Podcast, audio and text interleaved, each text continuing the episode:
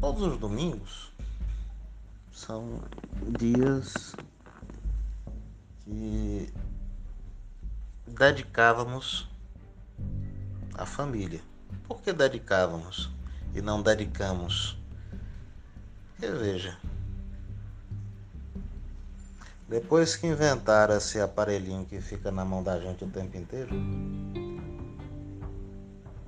a gente não respeita o domingo.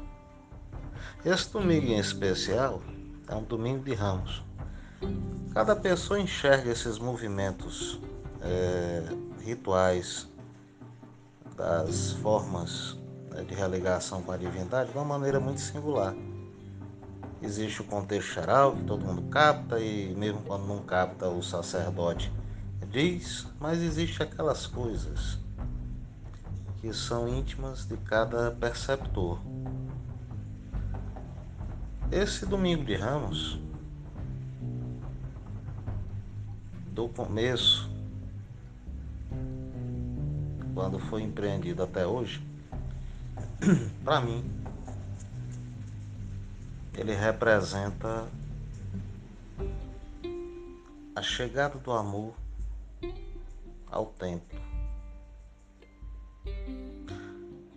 Mas Matuto vai do Carrasco, por que é que tu diz chegada do amor ao templo?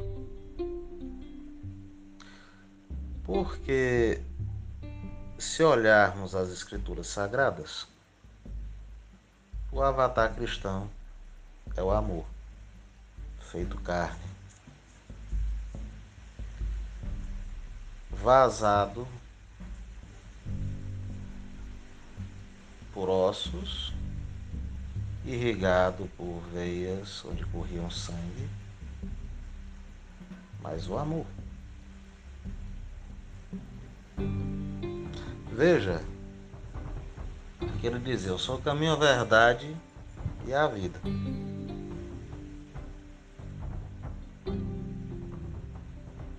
três coisas verdadeiras, né?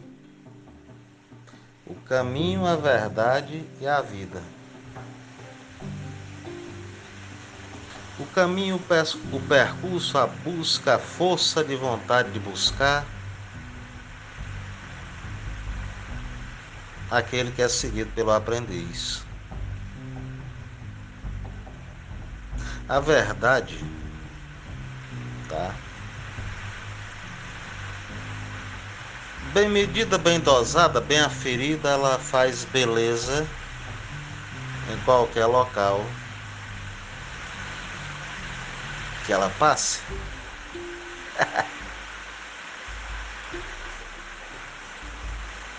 é a realidade do companheiro. E a vida em sua plenitude, em seu glamour, é a sabedoria. E veja que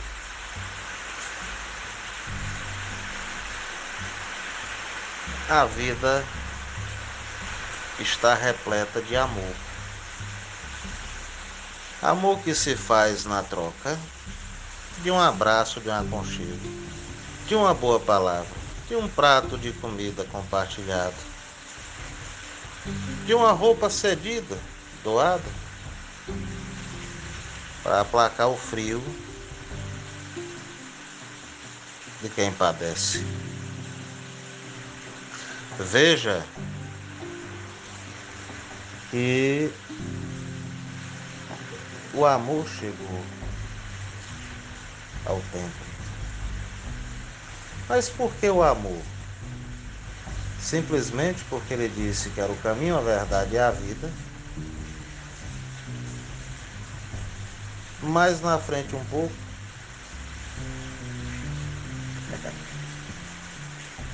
No livro de Lucas ele diz: o, o amor é o elo perfeito. E o que o amor vai fazer no templo? Hum? ele vai cuidar de garantir a religação entre o mundo material e o mundo espiritual. Olha que beleza. Então, nesse domingo de Ramos, como em todos os outros que precederam a esse, e como acontece todos os anos, num ciclo infindável de tempo que já se foi e que se lança diuturnamente ao futuro, neste dia de domingo de Ramos. O amor vem ao templo.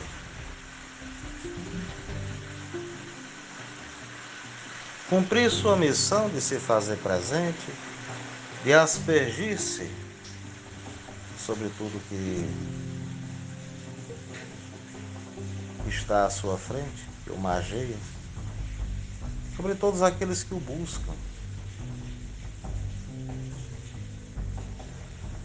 Mas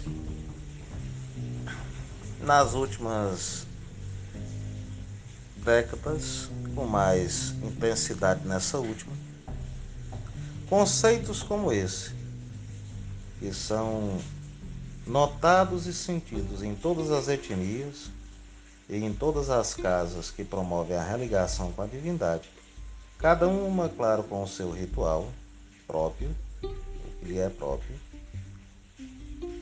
Essa necessidade, esse vigor também acontece. E sempre em ciclos que lhe são também próprios. Me atenho às coisas ensinadas pelo avatar cristão, porque esse é um país onde aflora numa quantidade maior a cristandade católica e evangélica. No entanto, a religião de matriz africana, ela me é de extrema riqueza. Porque não faz acepção de pessoas, de credos. Ela é o vigoroso abraço que acolhe a todos e serve a todos com a sua magnitude, com a sua beleza, com a sua graça, com a sua generosidade. Também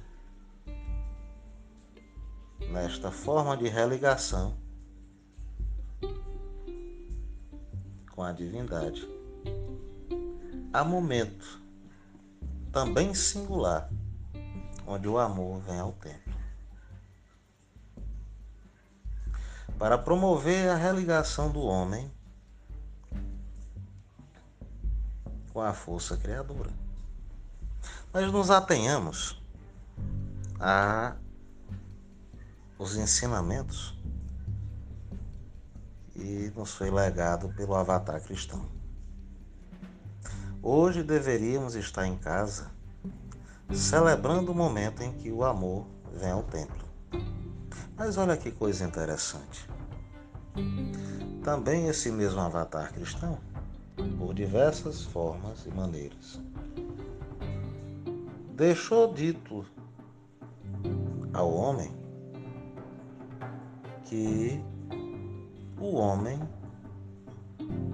é o templo, é o santuário de Deus. Que Deus habita em cada um de nós. Também foi veemente numa admoestação. Triste do homem, triste de quem destruir o templo de Deus.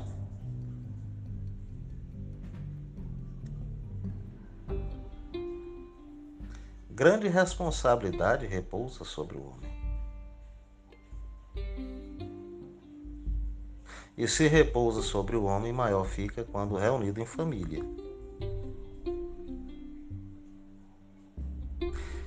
E se torna maior ainda quando as famílias se reúnem,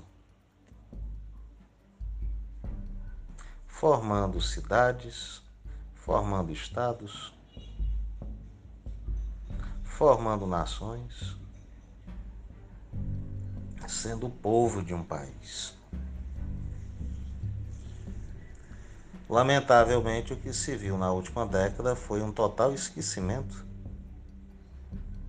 dessa primazia da competência humana. Mais notadamente, dos últimos dois anos para cá, o que se vê é o homem enveredar por um caminho de ódio pleno.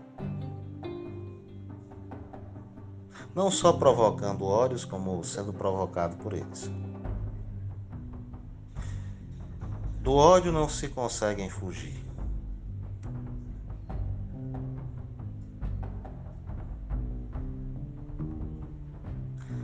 Ora estão sendo estimulados a odiar mais, ora estão estimulando no ir e vir de informações maliciosas, no ir e vir de mídias estarrecedoras, de teorias de maldade de todo tipo. E enquanto isso, a família aguarda.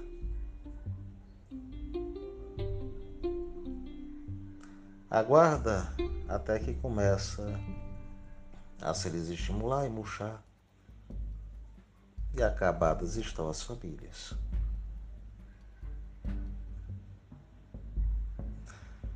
Pai e mãe seguindo por lados diferentes um do outro.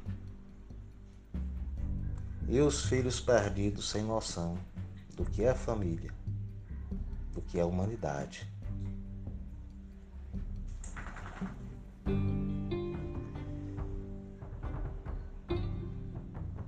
Não é antinatural não é algo tão fantasioso. Acreditar que esse vírus que aí está é mais sábio que o homem. Primeiro, porque ele não separa, ele não é nada preconceituoso. Ele não separa ricos e pobres, brancos e negros, Para ele, todas as etnias, todas as cores, todas as vozes, todos os cheiros são iguais. São humanos. E precisam aprender essa lição de que são todos iguais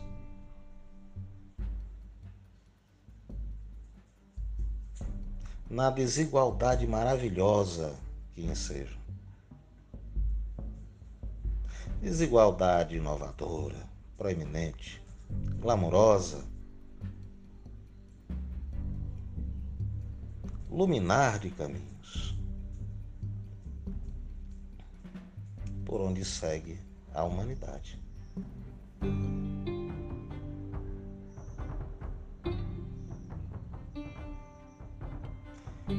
Nesse momento se apresenta um novo competidor. Não um mito ou mitos, mas o que veio derrubar os mitos. O que veio mudar paradigmas. O que veio ensinar ao homem tão voraz quanto o homem que destrói o seu hospedeiro, destrói a sua vida. Também é o coronavírus.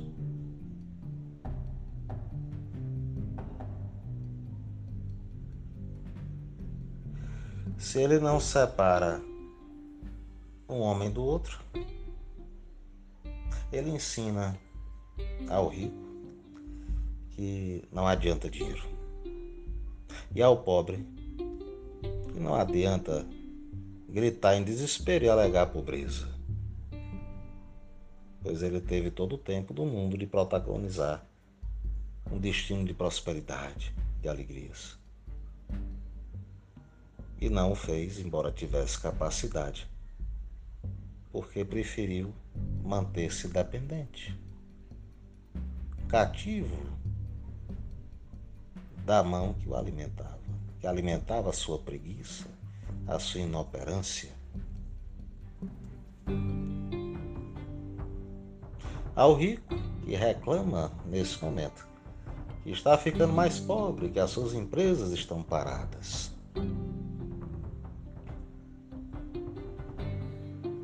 Mas ele não lembrou-se de ser justo em suas ações, de pagar o justo pelo suor de quem por ele trabalha, de melhor dividir a riqueza, de investir com o dinheiro que tem em melhores condições de vida, de saneamento, de educação para aqueles que o servem. O avatar cristão dizia sempre que o maior deve abençoar o menor. Sim, ele está correto. À medida que o menor cresce, o faz porque o maior também cresceu.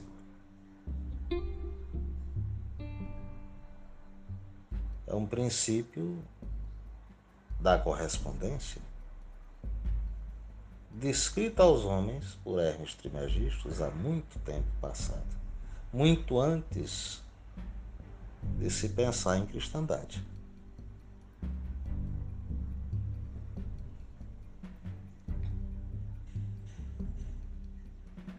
lamentavelmente.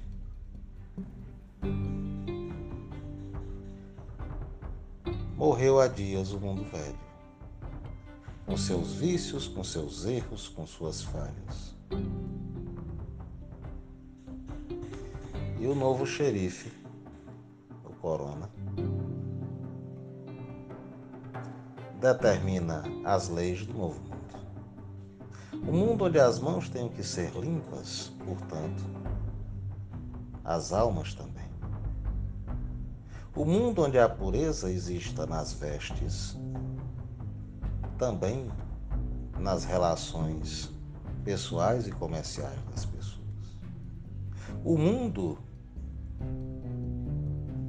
onde a interdependência entre as pessoas se dê de forma digna e fidedigna pois da felicidade de um nasce o sorriso de todos. Da prosperidade de um vem a riqueza de todos. Porque hoje o que nós estamos aprendendo é da impureza de um homem vem a devastação da humanidade.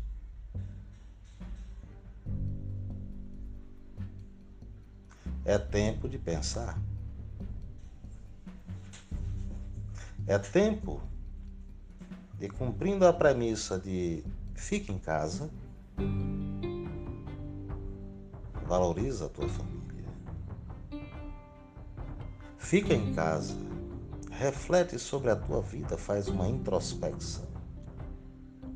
Fique em casa. Aprenda a amar a vida, o próximo,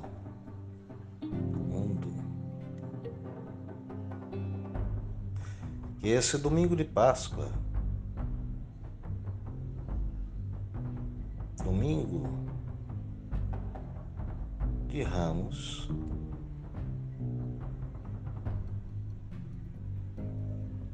domingo primeiro da Semana Santa, que abre a Semana Santa.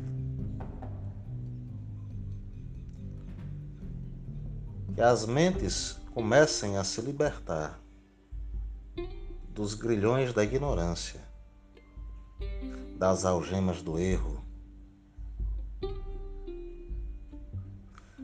das cadeias do ódio, de maneira que o amor possa chegar ao santuário de Deus. Muito boa tarde.